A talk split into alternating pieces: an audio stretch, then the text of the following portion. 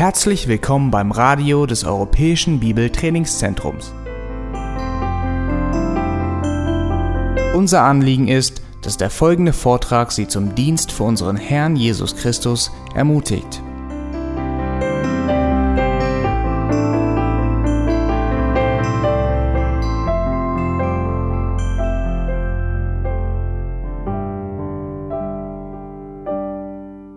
heute Morgen zu der Betrachtung des Judasbriefes zurück.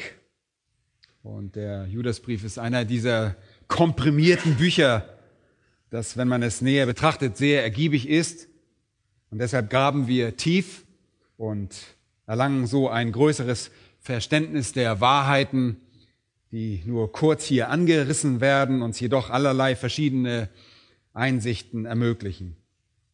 Und Judas schrieb diese Epistel über das Thema die Abtrünnigkeit, über die Abtrünnigen.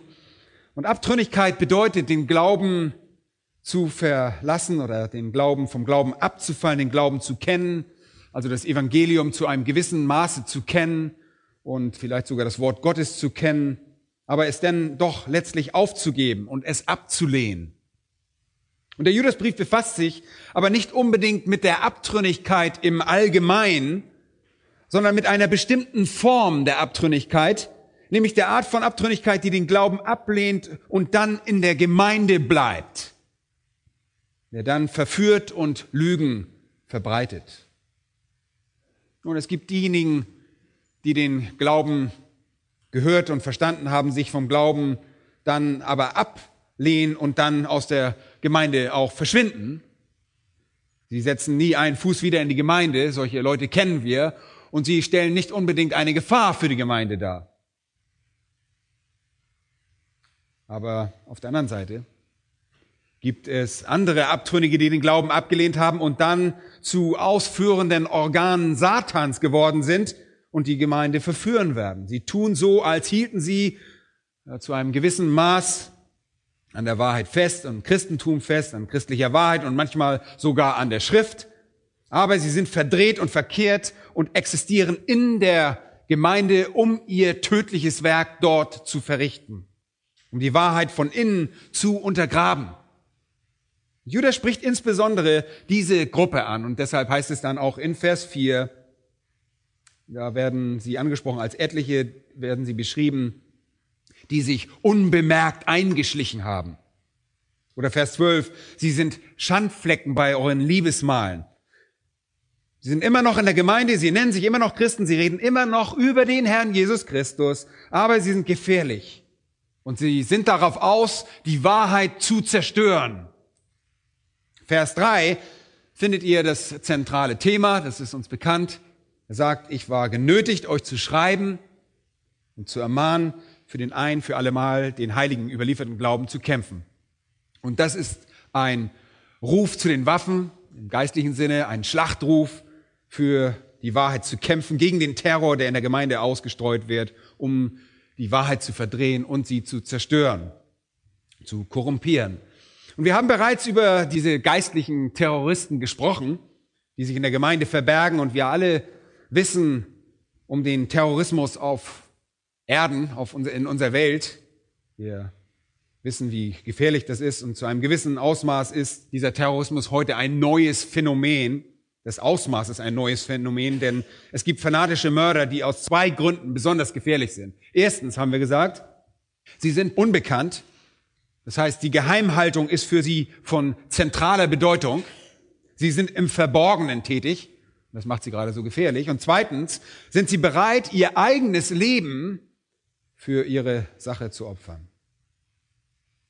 Und ihre extreme Hingabe macht es unmöglich, sie mit irgendetwas zu bedrohen, sie äh, von ihrem Unterfangen, von ihren Aktivitäten abzubringen. Denn sie sind bereit, im Rahmen ihrer Aktivitäten ihr eigenes Leben zu opfern. Aus diesen beiden Gründen, dass sie verborgen sind und extrem hingegeben sind, bis zum Selbstmord, sind sie eine, ist es ja auch eine relativ neue Bedrohung für unsere heutige Gesellschaft.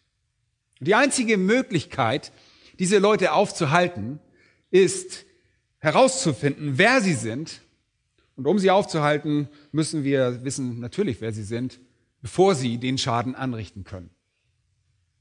Es ist sehr, sehr wichtig herauszufinden, wer sie sind und sie zu entwaffnen. Die ganze Welt ist sich heute dieser Tatsache bewusst. Daran arbeiten Organisationen, Geheimdienste, um das zu tun. Und wir leben in einer Welt, die von Angst und Schrecken geprägt ist, einer Welt, die versucht, die Terroristen bloßzustellen, bevor sie zuschlagen. Und obwohl sich die Welt dieser Tatsache bewusst ist und in Verteidigungsstellung gegangen ist und diese Terroristen verfolgt, scheint die Gemeinde geistlichen Terroristen gegenüber, der Al-Qaida Satans gegenüber völlig gleichgültig zu sein. Und aufgrund derselben zwei Sachen handeln auch sie auf sehr gefährliche Weise in der Gemeinde. Sie sind im Inneren des Christentums verborgen. Und sie scheuen sich nicht davor, sich selbst in die Hölle zu katapultieren. Sie haben also keine Gewissensbisse wegen des Horrors, den sie lehren. Sie sind äußerst subtil. Die primäre Verantwortung derjenigen, die die Gemeinde leiten, besteht deshalb auch offensichtlich darin, nicht nur das Wort Gottes zu verkündigen, sondern auch das Wort Gottes zu verteidigen und die Herde zu verteidigen. In Titus Kapitel 1, Vers 9 steht über jemanden, der ein Pastor oder ein Ältester sein möchte, folgendes. Einer, der sich an das zuverlässige Wort hält, heißt es dort, wie es der Lehre entspricht, damit er imstande ist, sowohl mit der gesunden Lehre zu ermahnen, als auch die Widersprechenden zu überführen. Das ist der Maßstab, die grundlegende Qualifikation für geistliche Leiterschaft. Ihr müsst in der Lage sein, die Wahrheit zu erklären und zu verteidigen und diejenigen bloßzustellen, die sie fälschen. Und das ist die grundlegende Funktion eines Hirten. Wir nähren nicht nur die Herde, sondern wir schützen sie auch vor Wölfen, die die Gemeinde zerstören wollen. Wir befanden uns aber immer schon in, diesen, in dieser Art von rücksichtslosen Krieg gegen geistliche Terroristen. Falsche Lehrer und insbesondere jene, die in der Gemeinde sind, sind ein weitaus größeres Risiko als jene außerhalb der Gemeinde. Und genau das ist es, was Judas hier in diesem Brief anspricht. Wir befinden uns jetzt dort im Hauptteil des Briefes und der ist eigentlich von Vers 5 bis Vers 16. Alles, was davor kommt, fließt in diesen Hauptteil über und alles, was danach kommt, entspringt diesem Hauptteil. Und die, in diesem Hauptteil müssen wir ein unverwechselbares Bild von diesen Leuten haben, wenn wir die Wahrheit verteidigen und die Verräter bloßstellen wollen, bevor sie Schaden anrichten, müssen wir dieses Bild haben von ihnen. Wir müssen wissen, wie sie aussehen, damit wir sehen und entdecken können, wer sie sind. Und in Versen fünf bis sechs befindet sich im Wesentlichen ein geistliches Bild der Abtrünnigen, eine Beschreibung, die sie im Prinzip bloßstellt. Und das ist wirklich absolut kritisch. Uns wurde sowohl die Aufgabe erteilt, die Wahrheit zu schützen, als auch zu verkündigen. Und wir betrachten jetzt insbesondere in Versen 5 bis 11, wie sie zu identifizieren sind. Und in diesen Versen, so habe ich euch bei den letzten beiden Predigten gesagt, sind drei Dreiergruppen enthalten. Drei Dreiergruppen. Judas ist äh, wirklich sehr, sehr strukturiert. Es gibt drei Dreiergruppen von diesen Versen, die die Abtrünnigen beschreiben, die behaupten, die Wahrheit zu repräsentieren aber in Wirklichkeit die Lüge repräsentieren. Es gibt drei Kategorien des Gerichts über Abtrünnige. Das sind die historischen Beispiele in den Versen fünf bis sieben. Dann gibt es drei Charakteristiken oder Neigungen, die diese Abtrünnigen haben. Das ist in Versen acht bis zehn. Und es gibt drei Verbindungen von, zu Beispielen von Abtrünnigen in Vers elf. Drei Dreiergruppen das wird gewissermaßen zu einer Art Collage, die wir betrachten, um zu sehen, wer die wahren Terroristen sind. In den Versen 5 bis 7 haben wir also drei Fälle von Aktivitäten Abtrünniger und des Gerichts über sie gesehen. Und ich werde das nur kurz vorlesen, um es zu wiederholen. Da heißt es, ich will euch aber daran erinnern, obgleich ihr dies ja schon wisst, dass der Herr, nachdem er das Volk aus dem Land Ägypten errettet hatte, das zweite Mal diejenigen vertilgte, die nicht glaubten. Und hier sehen wir das erste Gericht über Abtrünnige. Und mit diesen ersten Abtrünnigen, die er erwähnt und bloßstellt und die gerichtet werden, bezieht er sich auf wen? Auf Israel. Das sind Israeliten. Gott erlöste sie aus Ägypten, aber sie wurden abtrünnig und ungläubig, fielen von ihrem Glauben an Gott ab und wurden alle in der Wüste zerstört. Der zweite Fall, dann in Vers 6, dieser Ungläubigen, die gerichtet wurden, bezieht sich auf was? Auf Engel.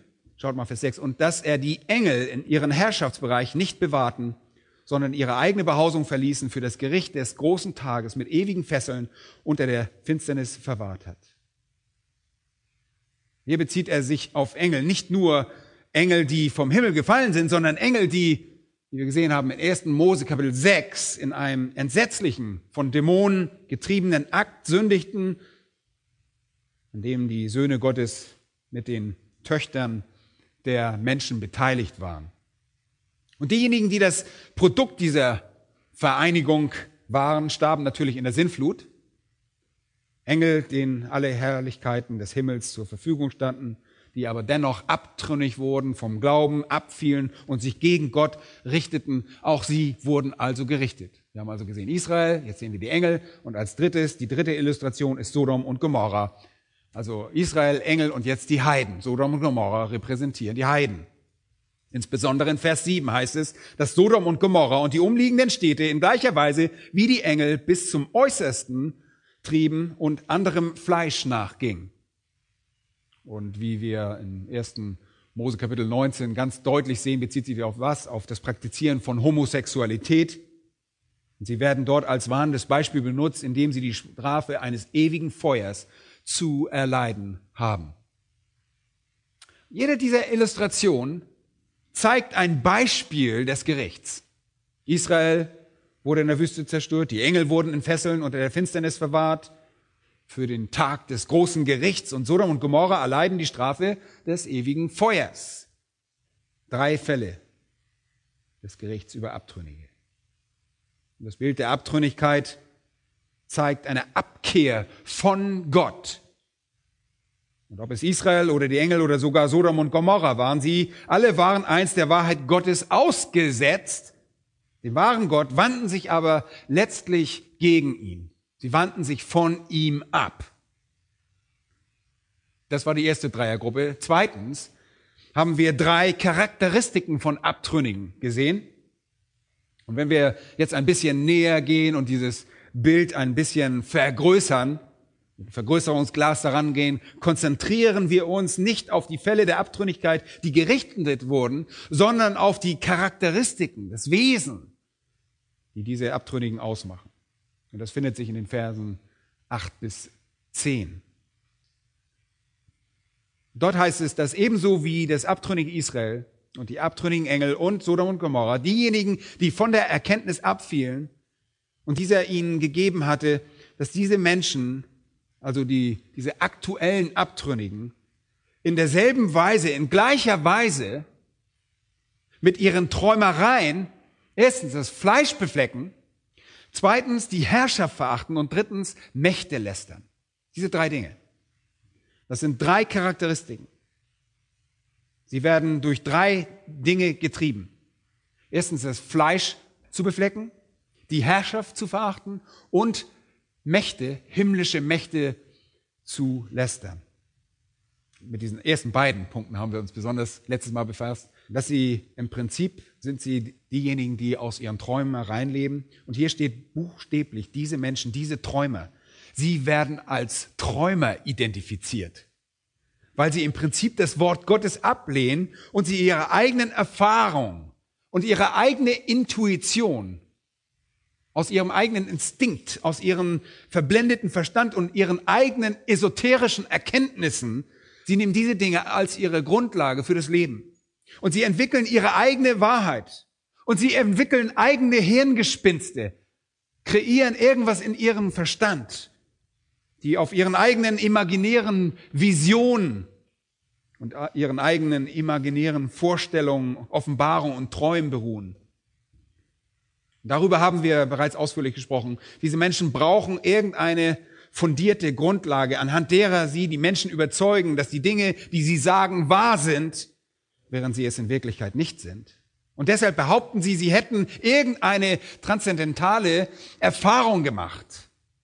irgendeine mystische Erkenntnis. Sie haben irgendeinen Traum gehabt, eine Offenbarung oder eine Vision, aber was auch immer sie vorgeben zu sein, sie sind in Wirklichkeit was? Unmoralisch, ungehorsam und respektlos. Diese drei Dinge. Unmoralisch, ungehorsam und respektlos. Und das heißt, sie beflecken das Fleisch, verachten Herrschaft und lästern engelhafte Mächte. Wenn ihr also das Bild derjenigen, die von der Wahrheit abgefallen sind, ein wenig genauer unter die Lupe nehmt, werdet ihr sehen, wie sie in ihrem Charakter sind und wie sich dieser Charakter offenbart. Und sie werden nicht durch überlegene Erkenntnisse angetrieben. Sie werden nicht durch einen überlegenen Intellekt angetrieben. Sie werden nicht durch überlegene Intuition angetrieben. Und sie haben auch keine geheime Erkenntnis Gottes. Die Mormonen haben das nicht. Mary Baker Eddy hatte sie nicht. Annie Besant hatte sie nicht. Rutherford hatte sie nicht. Das sind die Menschen, die die Zeugen Jehovas ins Leben riefen. Sie hatten sie nicht. Die Mystiker im katholischen System hatten sie nicht. Und es ist falsch, diese Träume sind nichts weiter als die Träumereien ihrer eigenen verzerrten Gedanken. Sie haben keine höhere Intuition, und auch die Gnostiker haben sie nicht. Sie hatten sie nicht und haben sie nicht. Sie kennen die Geheimnisse der Weltzeiten nicht. Sie werden vielmehr getrieben von den niedrigsten aller Dinge, der Liebe zur Sünde, Geringschätzung für Autorität und Respektlosigkeit gegenüber himmlischen Majestäten. Und das letzte Mal haben wir betont, dass sie das Fleisch beflecken und Herrschaft ablehnen. Heute werden wir uns dem dritten dieser drei Elemente des Wesens abtrünniger zuwenden. Und das ist eine sehr interessante Aussage. Schaut mal in den Text, wenn ihr Schlachter habt, steht dort, sie lästern Mächte. Das sind himmlische Mächte und das ist je nachdem, wer das übersetzt, unterschiedlich wiedergegeben. Es ist eine ganz besondere Anklage. Und sie scheint uns wirklich so ein bisschen befremdlich zu sein, weil es eine so ungewöhnliche Aussage ist, dass sie Mächte lästern. Aber was um alles in der Welt bedeutet das? Was bedeutet es, Mächte zu lästern? Und das Wort lästern ist recht einfach, bedeutet Gottes Lästerung, Blasphemeo, in, der Gegenwart, Präsenz, schlecht reden über jemanden.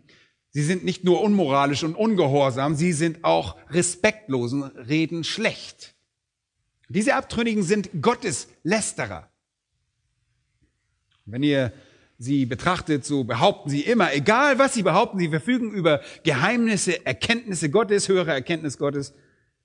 Und egal von welcher Art von Abtrünnigen ihr redet, ob sie nun Priestergewänder tragen oder wie die Propheten der Mormonen beschrieben werden, ob es sich um theologisch Liberale handelt, die meinen, irgendwelche akademischen Erkenntnisse zu haben, oder ob es Gnostiker sind, die glauben, sie hätten diese geheimen Erkenntnis. Was auch immer sie sind, Tatsache ist, dass sie keine geheime Erkenntnis Gottes besitzen. Im Gegenteil, sie sind Gotteslästerer. Und Judas sagt das insbesondere. Er sagt, dass sie Doxas, das ist das griechische Wort, Doxas lästern. Doxas ist das Wort, das in der Schlachter mit Mächte übersetzt wird. Und von Doxas leiten wir das Wort Doxologie ab. Lobpreis, den Lobpreis Gottes. Doxas bedeutet Herrlichkeiten und die Elberfelder übersetzt es auch mit Herrlichkeiten an dieser Stelle. Und dabei könnte es sich um die Herrlichkeiten Gottes und die Herrlichkeit Christi handeln. Darauf könnte es sich beziehen. Wir könnten es so interpretieren, dass sie Herrlichkeiten lästern, insbesondere die Herrlichkeit Gottes und die Herrlichkeit Christi. Andere Übersetzungen erwähnen hier Engel. Die setzen hier sofort Engel ein. Die lästern Engel. Warum tun sie das? Nun, bestimmte Engel sind herrlich und die Schrift bestätigt das, dass Engel herrlich sind. Aber warum nehmen sich einige Übersetzer hier diese Freiheit, Engel für Mächte einzufügen? Nun, die Antwort findet sich in 2. Petrus Kapitel 2 und wir haben das schon oft gesagt, dass es da sehr, sehr große Parallelen gibt. Einiges ist absolut identisch mit dem, was Judas sagt. In 2. Petrus schrieb Petrus über falsche Lehrer, die kommen würden. Judas sagt, sie sind jetzt hier. Aber in 2. Petrus 2 ist das. Und Vers 10, wo Petrus Abtrünnige beschreibt, sagt er, sie laufen dem Fleisch in unreiner Lust nach und sie verachten die Herrschergewalt. Ich lese vor, verwegen und frech, wie sie sind, fürchten sie sich nicht, Majestäten zu lästern, wo doch Engel, die in Stärke und Macht größer sind, kein lästerndes Urteil gegen sie bei dem Herrn vorbringen. Und Petrus bezieht sich hier eindeutig worauf? Auf Engel. Sie werden Engel lästern, wo doch selbst die Engel, die an Stärke und Macht größer sind als die Menschen, andere Engel nicht lästern. Und das ist, was Petrus hier sagt. Sie wagen es, Engel zu lästern. Nun, nun, Sodom und Gomorra taten das, das wissen wir. Erinnert ihr euch? Sodom und Gomorra lästerten die Engel, sie lästerten heilige Engel und böse Engel taten das. Die, sie lästerten heilige Engel, kämpften gegen heilige Engel, so wie wir das auch in Daniel Kapitel 10 sehen, wo die Dämonen gegen die Pläne Gottes kämpfen. Das Werk seiner heiligen Engel. Und sie versuchen, dieses Werk aufzuhalten. Aber wenn wir hier fragen, wie lästern falsche Lehrer Engel, so fällt uns die Antwort vielleicht nicht sofort ein. Aber sie ist eigentlich recht einfach. Denn es gibt einen ganz besonderen Dienst, den die Engel schon seit langem innehatten und der in der Schrift beschrieben wird. Und dazu bitte ich euch, geht einmal zurück zu 5. Mose Kapitel 33 möchte euch da ein bisschen helfen, dass ihr das erkennt. 5. Mose 33 bekräftigt Mose etwas über die Geschichte Israels. Sein Tod steht kurz bevor und ruft die Söhne Israels vor seinem Tod zusammen und sagt dann in Vers 2 Folgendes zu ihnen. Der Herr kam vom Sina und erleuchtete ihn auf den See her. Leuchtend erschien er vom Bergland Paran und kam vom heiligen Zehntausenden her. Aus seiner Rechten ging ein feuriges Gesetz für sie. Ja, er liebte das Volk. Alle seine Heiligen sind in deiner Hand. Hier wird beschrieben, wie Gott vom Berg Sinai herkommt, buchstäblich mit Zehntausenden von Engeln, Unmengen von Engeln. Und erinnert ihr euch, was am Berg Sinai geschah? Wisst ihr noch genau, was geschah? Natürlich tut ihr das. Was wurde am Berg Sinai gegeben? Das Gesetz. Das Gesetz wurde gegeben, oder? Und hier werden die Engel das erste Mal mit der Erteilung des Gesetzes in Verbindung gebracht. Wenn wir das ein wenig weiter verfolgen, lesen wir im Psalm 68 und Vers 18 folgendes. Gottes Wagen sind 10.000 mal 10.000, das heißt unendlich viele. Gottes Wagen sind 10.000 mal 10.000 und Tausende und Abertausende. Ich meine, wo sonst lest ihr das in der Bibel? im Buch der Offenbarung, wo alle Engel sich um den Thron Gottes herumfinden. Der Herr ist in seiner Heiligkeit unter ihnen wie auf dem Berg Sinai. Als Gott auf den Berg Sinai herabkam, um das Gesetz zu geben, waren die Engel dort. Um das Gesetz zu geben, waren die Engel dort, und zwar in gewaltiger Anzahl. Zehntausend mal zehntausend, Tausende und Abertausend. Es ist, als seien alle Engel des Himmels auf dem Berg Sinai herabgekommen zu diesem monumentalen Ereignis der Erteilung des Gesetzes. Die Mengen sind dieselben, die verwendet werden, um zu beschreiben, wie viele Engel Gottes Thron im Himmel umgeben. Und im Neuen Testament, in Apostelgeschichte Kapitel 7, erhalten wir in der Predigt von Stephanus noch größere Einblicke in diesen Sachverhalt. In in Vers 53 in Apostelgeschichte 7 heißt es dann, ihr, die ihr das Gesetz auf Anordnung von Engeln empfangen und es nicht gehalten habt.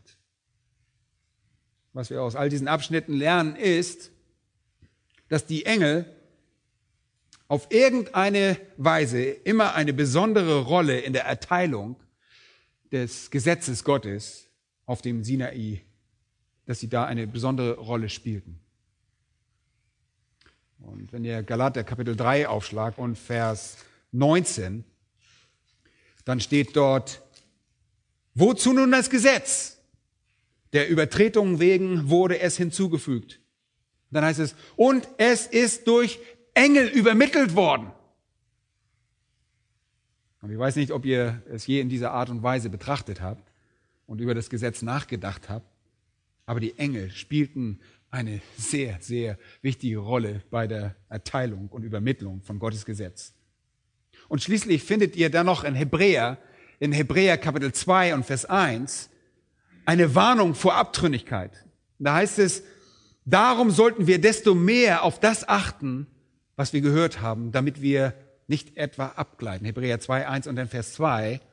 Denn wenn das durch Engel gesprochene Wort, durch Engel gesprochene Wort zuverlässig war und jede Übertretung und jeder Ungehorsam den gerechten Lohn empfing, wie wollen wir entfliehen, wenn wir eine so große Errettung missachten? Und da bezieht er sich worauf auch wieder auf das Gesetz. Und er sagt wieder, das Gesetz wurde durch die Engel verkündigt. Die Engel haben also eine besondere Rolle in der moralischen Ordnung dieser Welt.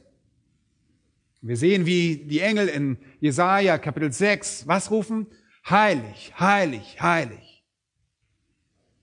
Unmoralische Menschen, die sich auch gegen göttliche Herrschaft auflehnen, unmoralische Menschen, die das Fleisch durch ihre Korruption beflecken, lästern, dann auch die heiligen Engel, die als besondere Wächter über das Gesetz Gottes fungieren. Das ist die Schlussfolgerung. Ob diese Menschen es erkennen oder nicht, die Abtrünnigen lästern in ihrer Unmoral und in ihrem Ungehorsam nicht nur Gott. Sie lästern nicht nur Christus und den Heiligen Geist, sondern sie lästern auch die heiligen Engel sowie denjenigen, dem die Engel dienen. Und wenn wir jetzt zu Judas zurückkehren, dann sehen wir, wenn der Herr kommt, um die Abtrünnigen zu richten, dann zusammen mit den Engeln. Vers 14, siehe, der Herr ist gekommen mit seinen heiligen Zehntausenden, heißt es dort. Vers 15, um Gericht zu halten über alle und alle Gottlosen unter ihnen zu strafen, wegen all ihrer gottlosen Taten, womit sie sich vergangen haben und wegen all der harten Worte, die gottlose Sünder gegen ihn geredet haben.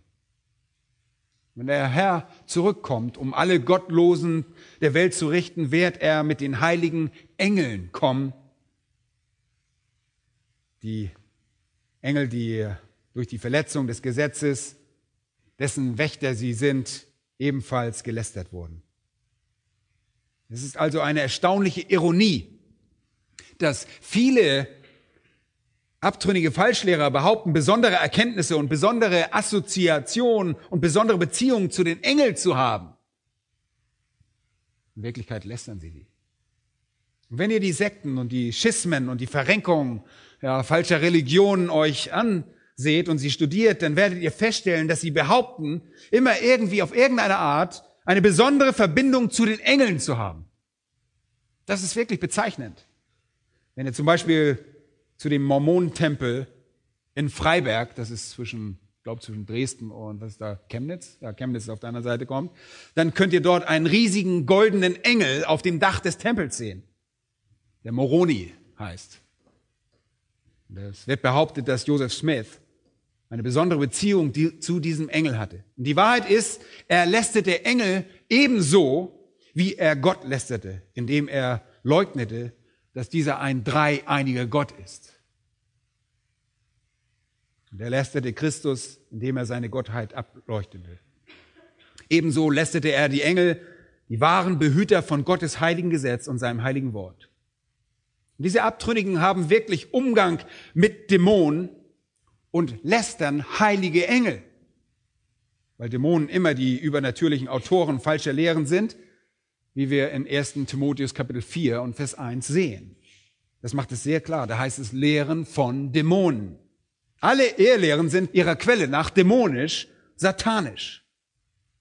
Und deshalb ist es auch eine erstaunliche Ironie, dass diese falschen Religionen und diese Mystiker und die Gnostiker und diejenigen, die eine erhabene Erkenntnis und die Vision und Offenbarung und Träume beanspruchen, über die Tatsache reden, dass diese Dinge von den Engeln kommen, wenn sie in Wirklichkeit die heiligen Engel, die Wächter über das Gesetz Gottes sind, lästern. Und sie haben in Wirklichkeit eine Verbindung, stehen sie dann mit den gefallenen Engeln, mit den Dämonen.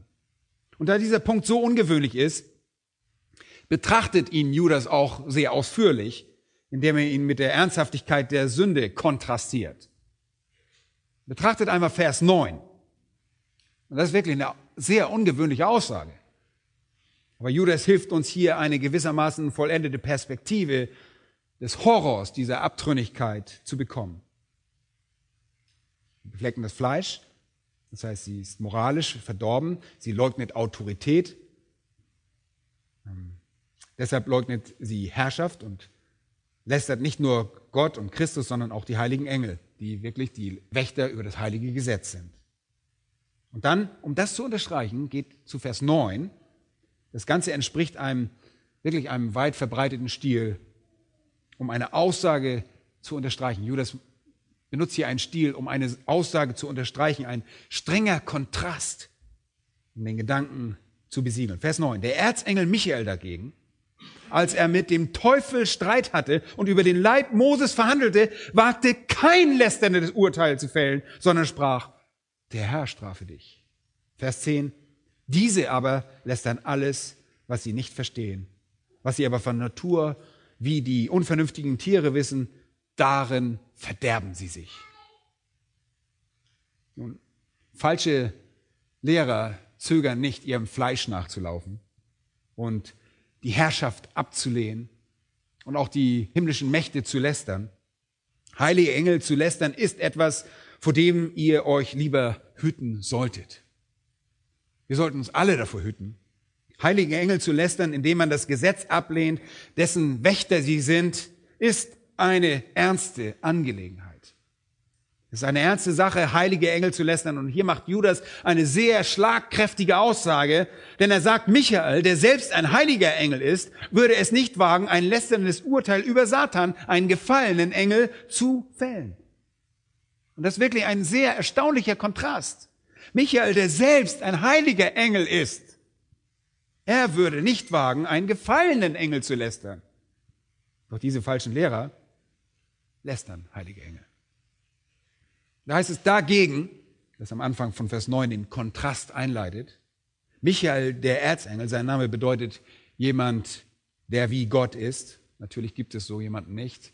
Und dieser Name erinnert uns immer wieder nur daran, dass es das nicht gibt. Als Erzengel ist er das Haupt der Engel. Und jetzt kommen wir also zu der höchsten Hierarchie der Engel. Und er wird in Daniel 10 und dann wieder in Daniel 12 erwähnt. Und Michael war ein besonders mächtiger Engel Gottes, der Israel schützen und Satans Pläne gegen Israel, gegen Gottes Volk durchkreuzen sollte. Und deshalb wird er Michael genannt, dein Prinz, der Prinz von Israel, der Beschützer Israels. Und er wird auch in Offenbarung Kapitel 12, die Verse 7 bis 9 erwähnt. Er wird dort mit der sehr wichtigen Verantwortung eines Beschützers gesehen. In Offenbarung Kapitel 12, Vers 7 führen Michael, der Erzengel Michael und seine Engel Krieg gegen Satan und dessen Engel. Michael und seine Engel schlagen Satan und dessen Engel natürlich und werfen sie aus dem Himmel herab auf die Erde. Es stellt sich raus, er ist also ein mächtiger, ein himmlischer Engel. Und er kannte Luzifer, er kannte ihn als dieser der Sohn der Morgenröte war, als er der gesalbte Cherub war, als er der Leiter des Engelchores war, als er um den Thron Gottes noch herum war. Und er kannte alle Dämonen, da sie alle gemeinsam erschaffen wurden, stimmt's? Und als sie fielen, wusste er das und kämpft gegen sie. Und er wird auch ein Teil der Armee sein, die sie aus dem Himmel stoßen, verstoßen werden in der Zukunft.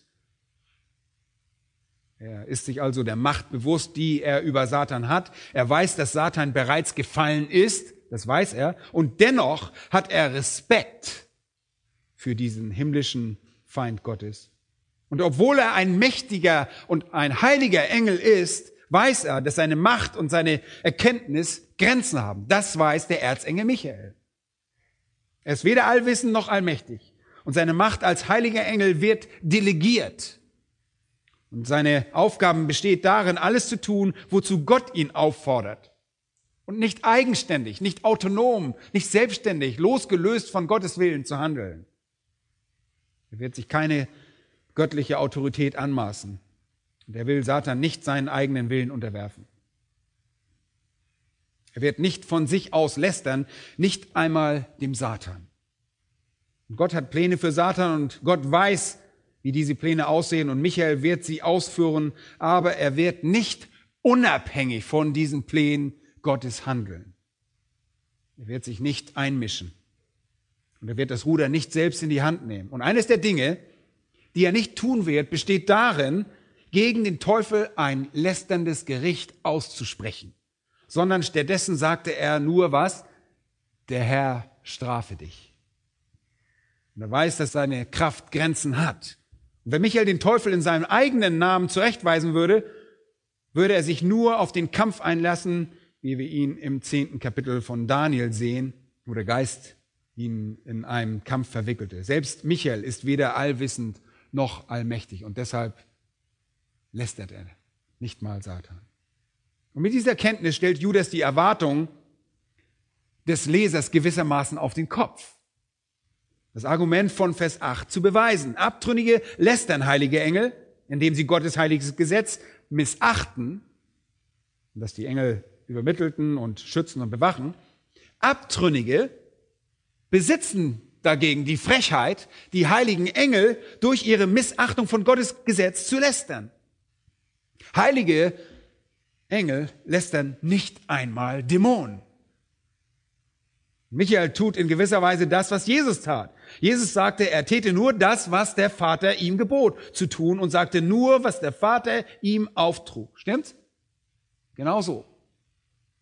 Natürlich tat Jesus das nur im Rahmen seiner Erniedrigung für die Zeit, die er auf der Erde verbrachte, obwohl er auch sonst keine Uneinigkeit mit dem Vater, es gab nie eine Uneinigkeit. Aber die heiligen Engel tun nur das, was Gott ihnen sagt und sie tun es für immer. Sie bleiben dabei. Sie tun stets nur das, was Gott ihnen aufträgt. Und da sie weder allwissend noch allmächtig sind, unterstehen sie göttlicher Autorität. Und der Beweis ihrer Heiligkeit ist ihre absolute Hingabe, nur das zu tun, was Gott ihnen gebietet. Und das nur als eine kleine Anmerkung. Es ist immer sehr anstößig. Leute, und ihr, einige von euch habt es erlebt, besonders in charismatischen Kreisen, wenn man hört, wie Menschen Satan richten.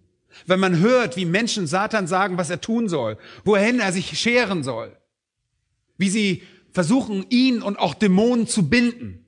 Leute, das ist überhaupt nicht unsere Aufgabe. Wir haben nicht die Autorität, das zu tun. Wir haben nicht die Erkenntnis, das zu tun. Sie reagieren nicht auf uns. Sie stehen im Kampf gegen den Erzengel Michael. Und was glaubt ihr, wenn ihr das tut, wer ihr seid? Wenn das nicht mal Michael tut, der Erzengel, der gewiss mehr Macht habt als ihr. Das ist so wie der Dämon, der zu den Sullen von Skeva sagte, Jesus kenne ich und von Paulus weiß ich, aber wer seid ihr? Und dann gab es Prügel. Warum sollten wir tun, was ihr uns gebietet, sagen die Dämonen? Es gibt gar keinen Anlass. Und Gott sandte Satan zu Hiob Ihr erinnert euch an diese Geschichte. Und das Beste wäre vermutlich gewesen, den Teufel zu verscheuchen. Aber Leute, Gott hatte ihn gesandt. Gott hatte Satan gesandt. Und Gott überließ Petrus dem Satan. Und es wäre dann wohl ja das Beste wohl gewesen, Satan wegzuschicken. Aber überlegt mal, Gott hatte ihn gesandt. Und Gott sandte einen Boten von Satan, um Paulus einen Dorn im Fleisch zu geben. Und das Beste wäre vermutlich gewesen, diesen Boten wegzuschicken. Aber vergesst nicht, Gott hatte ihn gesandt. Ihr Lieben, ihr wisst nicht, was Gott mit Satan tun wird, denn er ist ein Sklave Gottes. Er muss tun, was Gott will. Ihr wisst nicht, was er mit den Dämonen tut, die seinen Willen tun müssen und seine Ziele herbeiführen. Falsche Lehre beflecken das Fleisch, sie lehnen Herrschaft ab und sie wollen unabhängig wirken. Sie lästern Gott, indem sie in ihrer Unmoral nicht nur sein heiliges Gesetz ablehnen, indem sie nicht nur seine göttliche Autorität leugnen, sondern indem sie auch respektlos genug sind, sich Vorrechte anzumaßen, die nur Gott zustehen. Nicht einmal dem Erzengel Michael.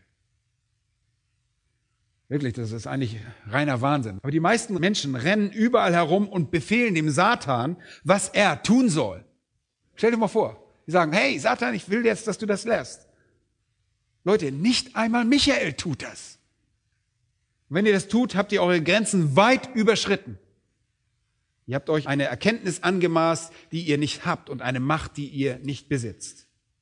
Michael demonstrierte seine Heiligkeit dadurch, dass er seinen Platz kannte. Oh ja, er war der Beschützer von Gottes Volk. Aber alle Entscheidungen, wie er Gottes Volk schützen sollte, wurden von Gott gefällt. Und geht noch einmal zu Vers 9 zurück. Da ist der Erzengel Michael dagegen, als er mit dem Teufel Streit hatte und über den Leib Moses verhandelte, wagte kein lästerndes Urteil zu fällen, sondern sprach, der Herr strafe dich. Das unterscheidet sich so ziemlich von dem, was wir heute hören. All diese Leute, die herumlaufen und den Teufel sagen, was er tun soll. Leute, ihr könnt nicht mal einen gefallenen Engel lästern. Und ich hoffe, ihr würdet auch schon gar nicht auf die Idee kommen, einem heiligen Engel zu sagen, was er tun soll. Ich hoffe sehr, ihr gebt euch nicht irgendeiner Illusion hin, dass ihr die heiligen Engel kontrollieren könnt. Ich meine, das fehlt noch. Wir hören zum Glück nicht sehr viel davon, dass sowas geschieht. Menschen sagen nicht, hey, Michael, komm mal her, tu dies und tu das. Das hören wir glücklicherweise vielleicht kommt das noch irgendwann. Warum sollten sie dann sagen, Satan, hör auf, das zu tun? Für wen halten sich die Leute eigentlich? Vielleicht kommt es irgendwann nochmal, dass sie auch den heiligen Engel irgendwelche Befehle erteilen. Michaels Reaktion auf diesen Konflikt ist ein sehr interessanter Konflikt über den Leib von Moses. Und er bestand darin zu sagen, der Herr strafe dich. Wisst ihr, Michael hat ganz offensichtlich die Bibel gekannt. Wenn er zurückgeht zu Zachariah Kapitel 3, vorletzte Buch im Alten Testament, ähm, Michael kannte diesen Text, Zachariah Kapitel 3 und Vers 1. Und da spricht es von Zachariah, wird hier dem hohen Priester Jeschua vorgeführt. Und hier geht es um eine Vision von Jeschua, dem hohen Priester, der der Sohn von Jozadak war und zusammen mit einem Mann namens Zerubabel die erste Gruppe von Juden aus der babylonischen Gefangenschaft zurückführte. Und Jeschua war ein echter Mann und ein echter hoher Priester. Aber er repräsentierte in dieser Vision in Wirklichkeit Israel. Und er steht quasi als Vertreter der Nation Israel dort. Und Zachariah sieht in dieser Vision Jeschua, den hohen Priester, der von dem Engel des Herrn stand. Und das ist, wie wir glauben, Christus vor seiner Fleischwerdung, der Sohn Gottes vor seiner Inkarnation, der oft als der Engel des Herrn bezeichnet wird. Aber hört euch mal Folgendes an. Der Satan aber stand zu seiner Rechten, um ihn anzuklagen. Sehr interessant. Das ist eine Szene, die sich schon seit ewigen Zeiten immer wieder im Himmel abspielt. Es ist gewissermaßen eine Wiederholung der Geschichte Hiobs. Und Satan geht in den Himmel und kommt vor Gott und beginnt mit seinen Anklagen. Und in diesem Fall steht Satan zur Rechten Christi und klagt Jeschua oder besser gesagt die Nation Israel an, die er repräsentiert. Und was versucht er zu tun? Er versucht Gott dazu zu bringen, seinen Bund mit Israel zu brechen. Und er versucht Gott dazu zu bringen, seine Verheißung gegenüber diesem sündhaften Israel zu verleugnen. Und der Engel des Herrn, der in Vers 2 der Herr genannt wird, weil er der Herr selbst war, sagt, da sprach der Herr zum Satan was? Der Herr schelte dich. Ist das nicht interessant? Das ist eine sehr interessante Beobachtung. Und eine Art Vorausschau darauf, wie Jesus sich verhalten würde, wenn er auf der Erde ist, beugt er sich hier seinem Vater, dem Herrn, der Engel des Herrn. Christus vor dessen Fleischwerdung ist hier in einem Abbild dessen, wie er im Fleisch sein würde. Und statt Satan zurechtzuweisen, sagt er zu ihm, der Herr schelte dich, du Satan. Der Sohn fordert den Vater gewissermaßen auf, Satan zu schelten. Ja, heißt es da, der Herr schelte dich, er, der Jerusalem auserwählt hat. Ist dieser nicht ein Brandscheid, der aus dem Feuer herausgerissen ist? Sprache, die auch äh, Judas verwendet. Jeschua aber hatte unreine Kleider an und stand doch vor dem Engel. Und er begann und sprach zu denen, die vor ihm standen, nehmt die unreinen Kleider von ihm weg. Und zu ihm sprach er, siehe, ich habe deine Sünde von dir genommen und lasse dir Festkleider anziehen. Und ich habe geboten, man setze einen reinen Kopfbund auf sein Haupt. Da setzten sie den reinen Kopfbund auf sein Haupt und bekleideten ihn mit Gewändern, während der Engel des Herrn dabei stand. Gott brach sein Versprechen nicht, sondern gab ihm vielmehr ein Bild der Rechtfertigung. Ein Bild des Tages, an dem er Israel mit seiner eigenen Gerechtigkeit bekleiden würde. Michael war da und Michael kennt hier die Geschichte, er kennt den Text, er kennt die Szene. Michael tat genau das, was der Sohn, unser Herr, vor seiner Fleischwerdung tat. Er sagte nicht, ich schelte dich Satan, sondern das ist Aufgabe des Herrn. Der Herr schelte dich. Und wenn ihr zu Judas 9 zurückkehrt, werdet ihr feststellen, dass er genau das bei einem sehr merkwürdigen Anlass tat. Und der Anlass war, als Michael mit dem Teufel über den Leib des Mose stritt und debattierte. Nun, seht ihr irgendwo anders etwas darüber berichtet in der Schrift? Ähm, seht ihr irgendwo etwas darüber, dass Gott jemals mit jemand anders über irgendetwas diskutiert hätte, um seinen Standpunkt zu vermitteln? Habt ihr es mal irgendwo gesehen, dass er darüber diskutiert? Nein. Und das ist wirklich ein weiterer Hinweis darauf, dass die Macht von Michael begrenzt ist. Er streitet mit dem Teufel. Und sie streiten sich über den Leib Mose. Und wenn er einfach die Möglichkeit gehabt hätte zu sagen, ich binde dich, Satan, ich verdamme dich und ich verurteile dich, schere dich fort, ich verfluche dich, dann hätte er das bestimmt getan. Aber die einzige Möglichkeit, einen Streit zu beenden, bestand im Prinzip für ihn nur in dem, dass er sagte, der Herr schelte dich. Michael kämpfte im Buch Daniel viele Tage lang mit einem Dämon, bis er ihn schließlich überwältigte. Und hier scheint die Debatte jedoch sehr plötzlich zu enden mit einem Appell an den Herrn. Worum ging es bei diesem Streit um den Leib Mose? Nur noch ganz schnell.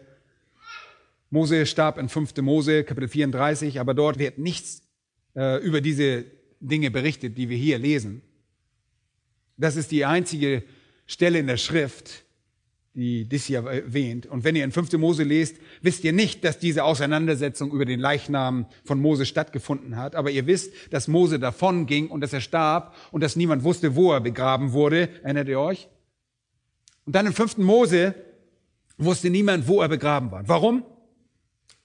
Ich weiß nicht genau, vermutlich, weil Gott nicht wollte, dass sie den Leib ausgraben und einen Götzen aus ihm machen. Ihr wisst, was heute in der katholischen Kirche alles gemacht wird. Da wird die angebliche Milch von Maria und den, die vermeintlichen Knochen von Petrus und all diese Dinge werden auf irgendeine Art als religiöse Artefakte, die irgendwie überliefert werden, die werden angebetet, die werden verehrt.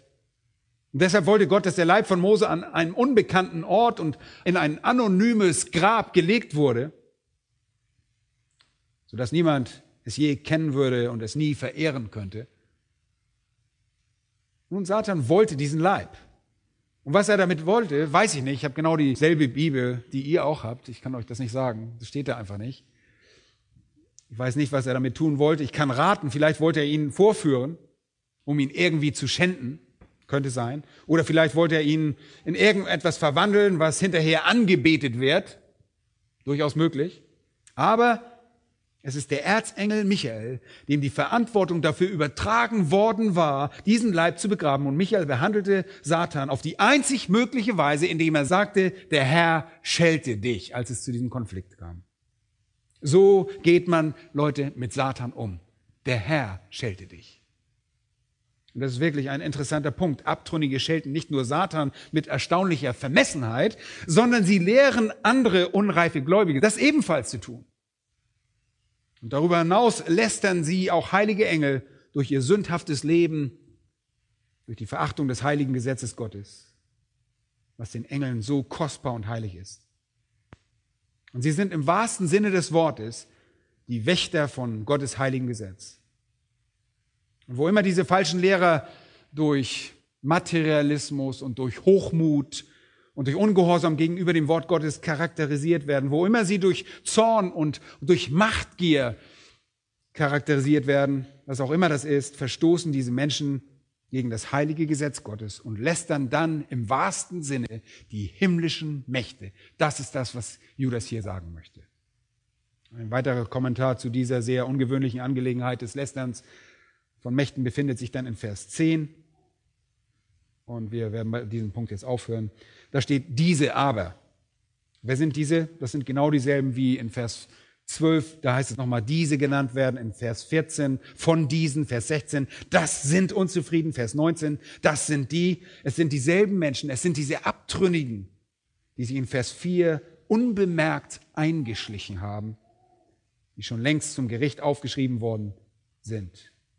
Diese gottlosen Personen, heißt es, welche die Gnade unseres Gottes in Zügellosigkeit verkehren und Gott, den einzigen Herrscher, unseren Herrn Jesus Christus verleugnen, die den Glauben gewissermaßen unterminieren. Vers 8, diese Träumer, das sind diejenigen, Vers 10, die alles lästern, was sie nicht verstehen. Und das ist eigentlich wirklich ganz einfach. Sie tun diese Dinge, weil sie geistlich unwissend sind. Und 2. Petrus 2 heißt es, sie lästern über das, was sie nicht verstehen. Und sie verstehen das Wort Gottes nicht, weil ihr Verstand verfinstert ist, weil sie nicht bekehrt sind. Sie sind geistlich tot. Sie lästern, weil sie geistlich unwissend sind. Sie können es nicht verstehen. Und damit kommen wir auch zu der ersten Korintherstelle, die ich so oft anführe. 1. Korinther 1 und 2 ist das, wo der Apostel Paulus sagt, wo ist der Weise, wo ist der Schriftgelehrte, wo ist der Wortgewaltige dieser Welt? Hat nicht Gott die Weisheit dieser Welt zur Torheit gemacht? Denn weil die Welt durch ihre Weisheit in seiner Weisheit nicht erkannte, der darauf folgende Text sagt, dass die Menschen in ihrem natürlichen Zustand die Dinge Gottes nicht erkennen können. Sie können das gar nicht sehen. Die sind blind. Und all diese Abtrünnigen, all diese Liberalen, all die Sektiere, die falschen Prediger und falschen Lehrer handeln aufgrund ihrer abgrundtiefen Unwissenheit. Sie wissen es einfach nicht. Und sie lässt dann aufgrund von Unwissenheit. Und Vers 10, schaut einmal dahin, enthält eine noch erstaunlichere Aussage. Was sie aber von Natur wie die unvernünftigen Tiere wissen, darin verderben sie sich. Das tun sie. Sie hören nicht zu und handeln nicht aufgrund wahrer Kenntnisse. 2. Petrus 2 heißt es wieder, sie lästern das, was sie nicht verstehen. Sie lernen immer zu und können doch nie zur Erkenntnis der Wahrheit kommen. Sie tun das, was sie tun, aufgrund der Dinge, die sie instinktiv wissen. Wie unvernünftige Tiere. Und sie agieren auf, auf Grundlage ihrer eigenen Intuition und ihrer eigenen Träumereien. Und das griechische Wort dafür lautet Physikos. Es bedeutet ohne Nutzen der Vernunft, ohne Nutzen der Offenbarung. So handeln sie. Und manchmal könnt ihr im Fernsehen auf sogenannten christlichen Sendern genau diese Menschen sehen, die Gott aus lauter Unwissenheit lästern. Und sie haben keinerlei Kenntnis der Wahrheit und deshalb handeln sie wie unvernünftige Tiere aus reinem Instinkt. Woher kommt der Instinkt? Er kommt aus dem Innern und haben die Wahrheit nicht in sich. Egal wie akademisch oder philosophisch oder wie gebildet sie vor, ja, wie gebildet sie auch sind, egal wie viele Visionen und Träume und Erkenntnisse und Offenbarungen und was sie nicht alles noch haben, ja? Ganz egal.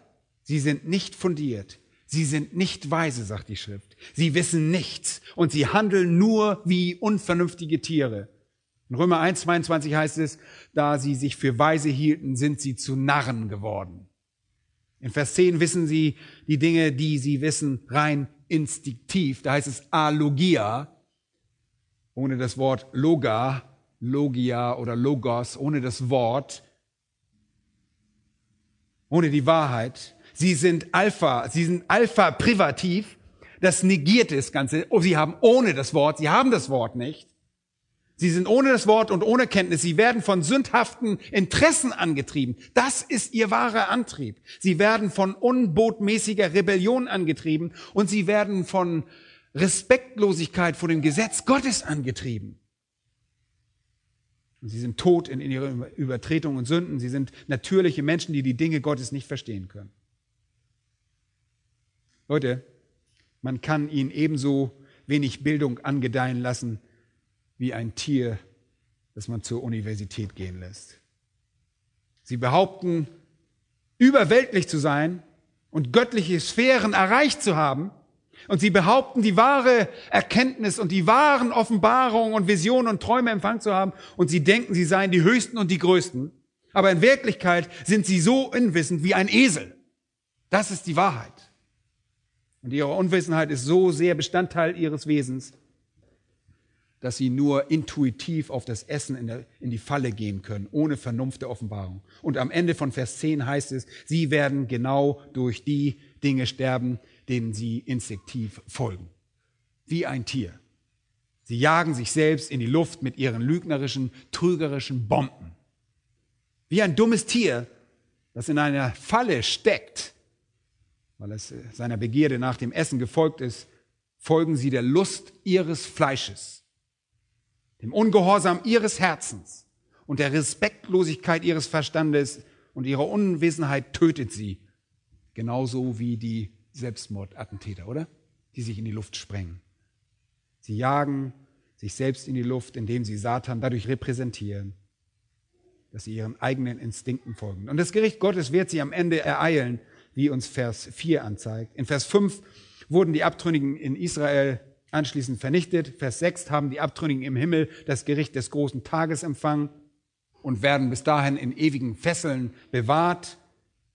Und Vers 10 werden sie am Ende sich selbst verderben. Schrecklich. Wir sehen also die ersten beiden dieser Dreiergruppen, die haben wir jetzt abgeschlossen. Drei Fälle abtrünnigen Verhaltens in der Vergangenheit. Okay? Israel, die Engel und die Heiden und ihr Gericht. Und dann die drei Charakteristiken über Abtrünnigen. Jetzt in Vers 11, und das werden wir beim nächsten Mal betrachten, sehen wir die Verbindung zu Beispielen von Abtrünnigen. Da heißt es, wehe ihnen, denn sie sind den Weg Kains gegangen und haben sich um Gewinnes willen völlig dem Betrug Biliams hingegeben und sind durch die Widersetzlichkeit Koras ins Verderben geraten. Und das ist die dritte Dreiergruppe, Kain, Biliam und Korah. Und die werden wir, so Gott will, nächsten Sonntag.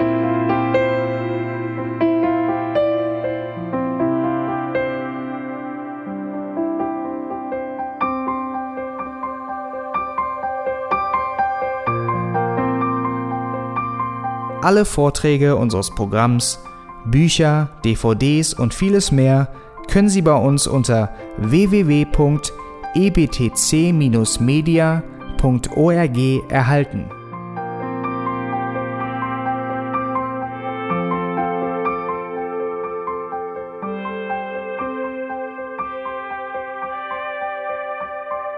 Radio Neue Hoffnung ist frei und ohne Werbung nur aufgrund Ihrer Spenden möglich.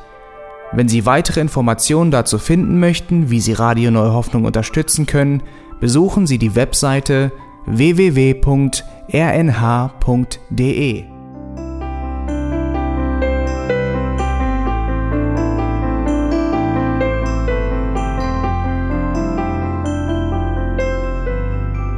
Die Sendezeiten des EBTC sind Montag, Mittwoch, Freitag und Samstag jeweils von 10 bis 11 Uhr.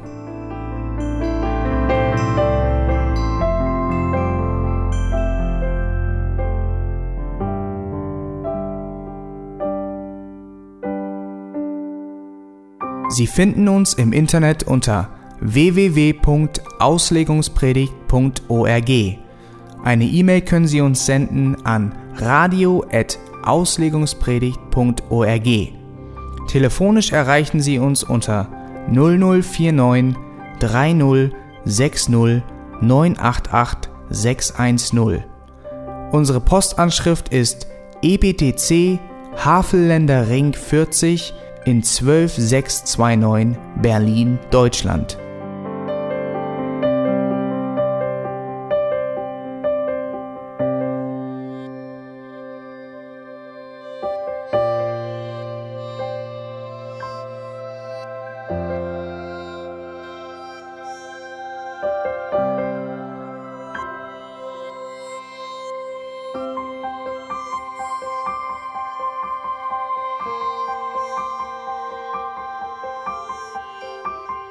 Auf Wiedersehen und bis zum nächsten Mal beim EBTC Radio.